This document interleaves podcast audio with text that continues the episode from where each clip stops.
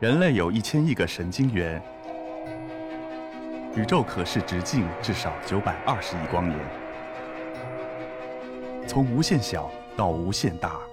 在中科院 SELF 讲坛一起探索未知的世界。本节目由中科院 SELF 讲坛出品，喜马拉雅独家播出。大家下午好，我叫丛欢，来自中科院理化技术研究所。今天很高兴能有机会在这里分享一下，呃，我自己和我的一些科学的研究。那么我是从事这个呃化学，那么具体来说就是有机合成化学。所以我们的职业是把分子小小的分子能够玩弄于股掌之上。那么我们来看一下，呃，其实呃对于我们很多八零后来说的话。呃，这个动画片可能大家都看过，然后蓝精灵的歌大家也都会唱，但是为了照顾可能在场的一些小观众们，呃，我们大致的看一下这个动画片到底讲的是一个什么故事哈。成功了，阿斯猫，风暴很快就会把蓝精灵们给吹走的。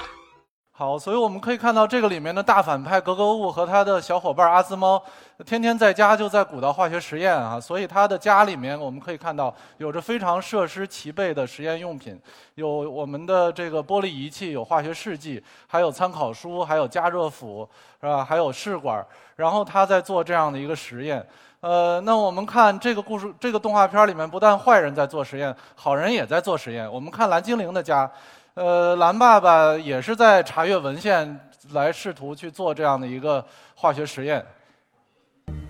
快，我需要一加仑月光之水，两滴青蛙液，一片草叶，一缕毛毛虫的毛发，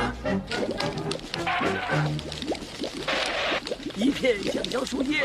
好，我们欣赏完了这个短的动画片儿。呃，我不敢吹牛说这个东西，这个动画片是我们多少人的化学启蒙哈。但是我自己也是到了长大了以后，呃，回头再看这个动画片，因为我自己有了小孩然后我看哦，原来这个动画片有这么多呃化学的知识在里面哈。但是其实对我们很多并不了解化学，或者是通常呃大家通过一些大众媒体来接触化学的人来讲的话，一般来讲提到化学这个词，大家。更容易的去和一些负面的词汇去联系到一起，有毒有害，大家会听起来比较害怕哈。但是。呃，其实这个若干年前在央视上有有这么一个化妆品的广告，呃，很不幸的拉了梁静茹背锅。那么它的广告词就是“我们恨化学”，主要是想卖自己的化妆品如何的健康无害。那么在这个的话，这个广告词一出的话，实际上恰恰就是迎合了很多大众对化学的一些不了解而产生的这样的一个惧怕的心理。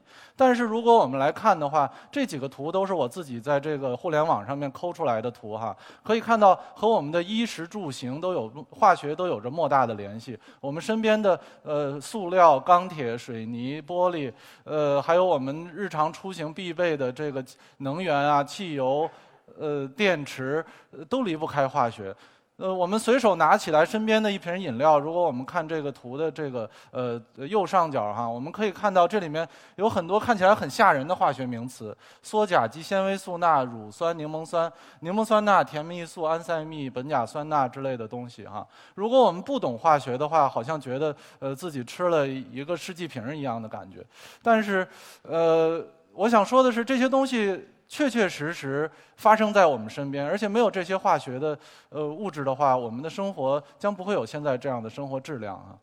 那么，呃，背后的这个老奶奶都是大家都认的，是我们的一个国家的一个元勋，也是我们科技界的一个英雄。她，呃，屠呦呦奶奶作为我们大陆的科研成果，呃，第一次的获得了诺贝尔的科学奖的奖励。那么这个的话，也是她的最重要的贡献，也就是从我们日常当中非常常见的这样的一个蒿草当中提取出来的这样的一个非常微小的分子，叫做青蒿素。那么这个分子恰恰就可以杀死这个疟疾的病。毒，从而挽救几百万人甚至上千万人的生命，从而为我们这样的一个小小的分子来为大家造福，也得到了这样的一个世界顶尖的奖励，也是当之无愧的。那么我自己作为老师了以后，有很多身边有很多年轻的学生，包括他们的家长都很关心一个问题哈。我的小孩儿或者是我自己从事了化学研究，我接触了很多这个化学的这样的一个知识，或者呃从事这样一个事业的话，会不会影响寿命？这些东西这么有毒，会不会影响这个呃这个这个身体的健康？哈，我作为一个科学家，必须要用事实来说话。所以为了准备这个报告之前，我比较闲的查了一些数据哈。这个图的话，我给大家解释一下。这个是我们过去三年来，我们国家的中科院化学部一共损失了十四位院士。那么我查了一下，这位这十四位院士去世时的年龄，可以看到这里面最年轻的一位也有八十三岁，最高寿的一位得享一百零三岁的高寿。那么与此相比较的话，是我们这段时间咱们国家的人的平均寿命还不到八十岁，而这十四位院士平均的呃高龄。超过了九十二岁，所以我想通过这些数据，能够让大家稍微心安一下。就是如果我们学好化学，知道了怎么样去规避它的害处，然后去来正确的利用它的优势的话，呃，这个是可以为我们造福的。所以在我们我自己的一个个人的观点，就是化学这种学科的话，好比我们驯服一个一个野兽哈，如果它作为一个野性的话，它总是有的。那么，当我们正确的了解了它的习性、它的这样的一个脾气之后，能够更好的为我们服务，能够把我们能够驯养在身边。事实上，我们的生活是离不开它们，而且它还可以为我们的生活的质量来提高做出很大的贡献哈。那么刚才花了几个片子来简单介绍了一下我们这个学科。那么作为我们自己这个有机合成啊这样一个领域的话，那么翻开我们我身后的这一张元素周期表，那么是所谓的有机化学和无机化学，很多人都听说过。这个的话实际上是一个很古老的一个错误的概念。在几百年前的话，大家信信仰神学，大家认为错误的认为所谓的有机和无机是以生命有无来划分的，所以大家此前。会把和生命有关的化学过程归为有机，那么和生命无关的，比如我们所谓的金木水火土这种没有生命的物质，归为无机化学。那么，呃，到目前来讲的话，对于我们现在的认识的话，对于有机和无机的划分是以。含碳元素来划分的，那么也就是这个元素周期表上的第六号元素啊，化学符号是 C。那么这个元素的话，事实上是整个周期表当中可以构成最多种不同分子的这样的一个元素，也是这么一种元素来作为最最基本的一个呃积木块来构建了我们身边的各种各样的有趣的世界哈。我们一个碳元素的一个性质就是它可以生成四根键。那么化学键，在我们来一个比较通俗的比喻，就是我们可以理解为手拉手。也就是说，一个碳原子有四条，有四根手，它可以和四个其他不同的小伙伴拉手啊。那么根据它的不同的这样成键的，也就是拉手的这样的一个状态，我们有的碳呢可以生成这样的一个正四面体的样子，有的碳是一个平面，一个。平面的样子，还有的碳可以变成一个直线型的样子。那我们化学家还比较喜欢把六个平面的碳能够给它凑成一个圈儿，变成一个正六边形。那我们这个呃化学的名词叫做苯，大家一听这个名字可能会有点害怕哈，但是这个。所有的这个这些分子，恰恰是构成我们身边的很多很多的有机物的一个必不可少的一些积木块儿，也是我们用来构建大千的分子世界的一个单元啊。其实六边形是我们最喜欢的一种图形，有有意无意的，可能我们自己都会在纸上画一些哈。那么接下来的话，给大家大概的讲一下这个我们。过去这这这么长时间来，我们这个学科有机化学到到底到底干了些什么？其实我们这个学科是一个相对比较年轻的学科，呃，从呃这个学科的诞生到现在也不。还不到两百年的时间，那么时间倒推回了十九世纪的中叶哈，这个化合物的名字中文叫做硝酸甘油，呃，很多人大家都知，现在大家都知道，很多人会随身揣着，是这个治心脏病的一种救命的药。但是在一百多年前的话，这个化合物刚刚被造出来，它的这个化学反应式的左边是一个呃，是的名字叫做甘油。那么它是有三个羟基的这样的一个醇类的化合物。那么这种化合物在几乎所有的化妆品，还有很多的食品当中都有存在。那么这个一个叫做诺贝尔的人，把这个呃把这甘油这种东西和硝酸和硫酸混到了一起，他就得到了这种硝酸甘油。在那个时代的话，这个发明可了不得，它成就了一种非常非常优秀的一种炸药啊！所以这个。反应给诺贝尔这个人带来了巨大的财富，这也就成就了我们今天大家都耳熟能详的诺贝尔奖。很多的时候，我们虐称这个呃血称这个东西为炸药奖的由来也也是于此哈。那么时间过了五十年，呃，德国的化学家呃把一个从柳树皮当中提取的物质叫做水杨酸和一种叫做醋酸酐的物质混在了一起。于是我们得到了一种物质，叫做乙酰水杨酸。那么这种东西，今天这个分子今天的名字叫做阿司匹林。那么从它诞生之日之日到今天为止，一百多年过去了，这个药可以被称为是一种世纪神药。从小到头疼脑热，大到我们癌症、心血管疾病，呃，从老到小无所不包。可以说，这个药的到来，呃，挽救了很多人的性命，也提高了很多人病人的生活质量，啊。那么可以看到，一个非常小小的分子，一个非常简单的反应，可以改变我们的生活，也可以给我们带来巨大的财富。那么中间略去，呃，一百多年的发展历，呃，略去九十多年的这种发展历程啊，省略几万字，我们来到一九九四年，经历了这么长时间的发展，我们可以看到，我们有机化学家可以合成的分子，由原来的那么一点点。到现在这么大的一个呃很复杂的这样的一个结构，这个结构的这个分子的名字叫做海葵毒素。这个分子是我们人类迄今为止在自然界分离出来最结构最复杂的一种物质，呃，也最毒的一种物质啊。它的毒到什么程度？一克的量可以毒死十亿只小白鼠。那么，所以有机化学家就想把这样的一个。从自然界当中提取出来的物质能够做出来，这个一方面的话，自然界当中提取出来的这个这这种物质的量非常的有限。一般来讲的话，有毒的东西，当它的用量非常非常少的话，它往往是一种很好的药物。另外来讲的话，这个分子的复杂的程度，在一定程度上的确是在突破了当时的一个发展一个学科的极限。也就是说，我们。能否有机化学家能否通过实验的方法，人工在试管当中合成出来这个物质？那么我们经过很长时间的努力，一九九四年啊，我们呃在美国哈佛大学的化学家完成了这个化合物的合成。那么这个化合物的合成可以说是代表着一个合成化学当中的一个里程碑。那么这个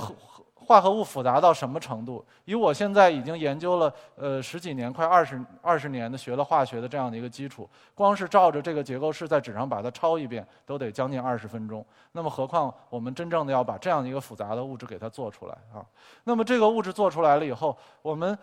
一度很多人认为，呃，合成化学已经从一门科学走向了一门技术。怎么说呢？也就是说，呃，只要给我们足够的钱和人力、时间。那么，我们再复杂的分子也可以把它做出来。那么，合成化学在过去很长一段时间的这样的一个努力和它的成就，造就了从本世纪以来十九次诺贝尔奖的颁授，其中有四次颁给了有机化学的合成家，共有十二位呃这种杰出的化学家得到了这样的一个殊荣。那么此前的话，我们花了一段时间去仰望星空，回顾了我们此此时此刻站的巨人的肩膀，巨人到底长得是什么样子？那么，回到我们的现实，脚踏实地哈，我们仍然有很多很多的问题，仍然有待于我们的解决。具体来讲的话，我们希望能够进一步的能够创造新的分子，并且能够挖掘它的新的功能，为我们人类所用，并且在我们更加重视环境和环保的今天，能够使化学和整个生产的过程更加高效、更加绿色。那么，其实今天我站在这里的话是有些忐忑的，因为呃，我总感觉呃，像我们合成化学这样非常基础的学科，因为我知道在座的可能很多的观众们连这个能够看得懂化学元素周期表的人，可能也并不能够覆盖所有的这样的一个观众，所以呃。我很忐忑，到底我能够讲怎样的故事，能够把我们现在具体的研究能够给大家讲懂。那么，所以今天既然我们的主题叫做硬核玩家，所以我绞尽脑汁从我自己的实验室翻了几样相对比较好玩的东西，呃，希望大家能够呃能够 get 到。当然，如果大家觉得不好玩也没有关系，回家多听几遍视频，可能也能觉得好玩了。好，那么这个的第一个例子的话，是我们呃，是我自己的课题组呃，今年发现的一种水下的一种胶水儿胶水儿的话，大家日常都用过哈，更多的话是我们在空气里面用的。那么在水下来去用一种胶水来去粘合一种东西，有非常重要的实际的意义。比如说我们的外科手术、管道的修补、水下船舶的修复，那么这些都需要水下的胶水。但是水作为一种非常好的溶剂，它可以把我们很多日常当中用的这种胶水给它溶解掉。所以很多的胶水我们日常在空气当中用的很好，那么放到水下的话，它就不能起作用。所以的话，这个是我们呃实验室里面发展的一种能够在水下起效的一种胶水。那么这种胶水另一个比较有意思的地方是它的可逆性。当我们把一束很强的光给它照上去的时候，原本不粘的胶水它就会变得粘。那么原本粘的一个状态的下，如果我们把它加热到七十度，它又会变得不粘。所以的话，我们可以通过一些外界的刺激来去调控这样的一个过程啊。那么这个的上面这个图就是这个一个胶水的样子，跟我们日常用的胶水差不多。呃，是一种比较粘稠的一种半固半液的这样的一个状态啊。那么我们为了做一个实验来证实这个胶水的强度哈，所以我们找了两个有机玻璃片儿。那么呃，中间的这个粘合的面积大概二乘二厘米，一共是四平方厘米这样的一个一个面积。那么然后的话，我们把在这个上面开了四个孔。在上面去吊这样五公斤的重物完全没有问题，啊，在水下可以实现非常好的这样的一个连接的强度，并且我们呃玩心大了一点儿，呃，不仅是水哈，我们试了不同的这样的液体，看看它是否都有效。比如我们试了海水，也试了一些我们日常生活当中呃比较常见的一些饮料，比如说这个呃苏打水、雪碧，呃甚至酒精。那么在这些里面，我们都可以实现。呃，这种非常有效的这样的一个光和热响应的粘和不粘的这样的一个过程的调控。那么这个图的话，是我们来进行了这样的一个在水下来去呃这样的一个能够比较呃实实际能够观测到的这样的一个粘附的这样的一个过程。我们在玻璃棒的头上面沾了一点我们的胶水，可以在水下轻松地粘起这样的一个小钢球。啊，在光照的条件下的话，可以把它。嗯，粘上，然后移动一个距离。当我们把这个温度水的温度调上去的时候，那么它的这个它就会把这个球放下来。那么接下来讲另一个例子啊，我们的研究所其实是做光化学的。那么刚才这个例子讲的是我们如何利用光化学。那么下一个例子我们讲一个如何这个分子是有怎样的一个发光的这样的一个性质。那么。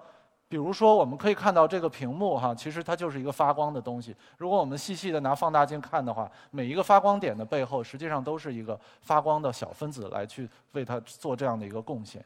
啊，那么这个分子的话，呃，我的学生是一个女孩儿哈，她看到这个分子的形状非常像一个领结，所以给它起了名字叫做领结芳烃。那么它这个这个图的话，不是我们自己手画的哈，实际上是在我们用了一个叫做 X 射线单晶衍射的手段，呃，能够真真切切地看清楚这个分子当中的每一个原子的位置。所以这个实际上是一个原子真真切切的照片显示在我们面前，也是一个分子。到底长什么样子哈？那么我们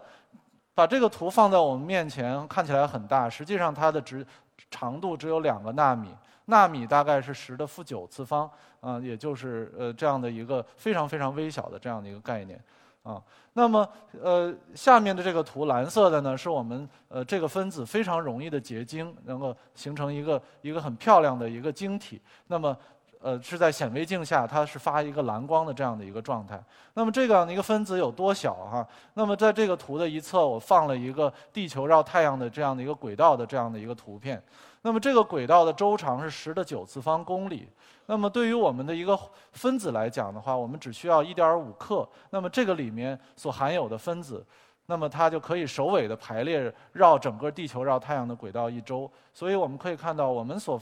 做的这样的一个分子，它是非常非常微小的这样的一个存在，但是它可以为我们做很多的事情。